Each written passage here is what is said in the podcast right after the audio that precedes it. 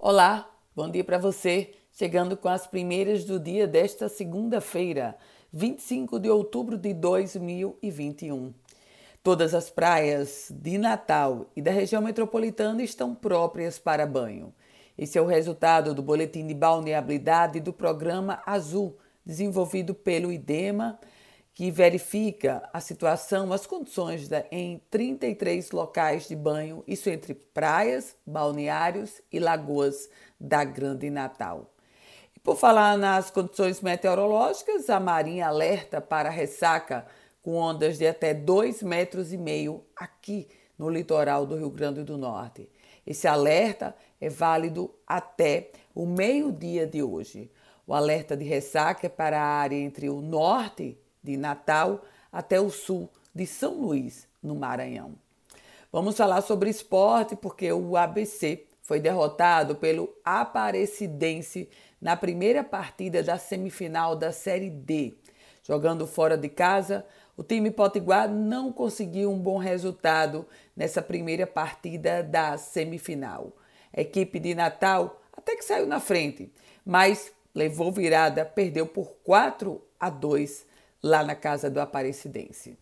Falando agora sobre venda de refinaria, porque o sindicato dos petroleiros do Rio Grande do Norte entrou com uma ação popular para evitar a venda de 26 campos de produção, 23 terrestres e 3 marítimos, além da refinaria Clara Camarão, no município de Guamaré.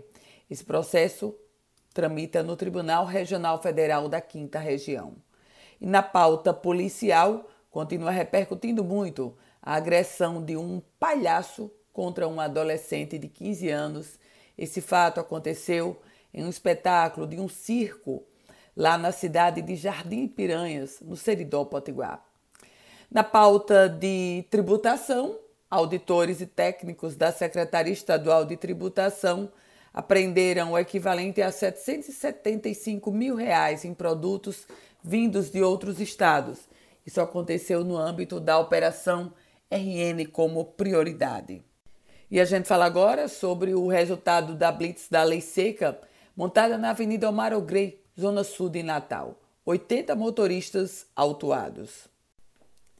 E agora falando sobre eleição, primeiro no âmbito de 2022. O deputado federal Benis Leocádio voltou a reafirmar que é sim pré-candidato ao governo do estado, está buscando viabilizar sua candidatura.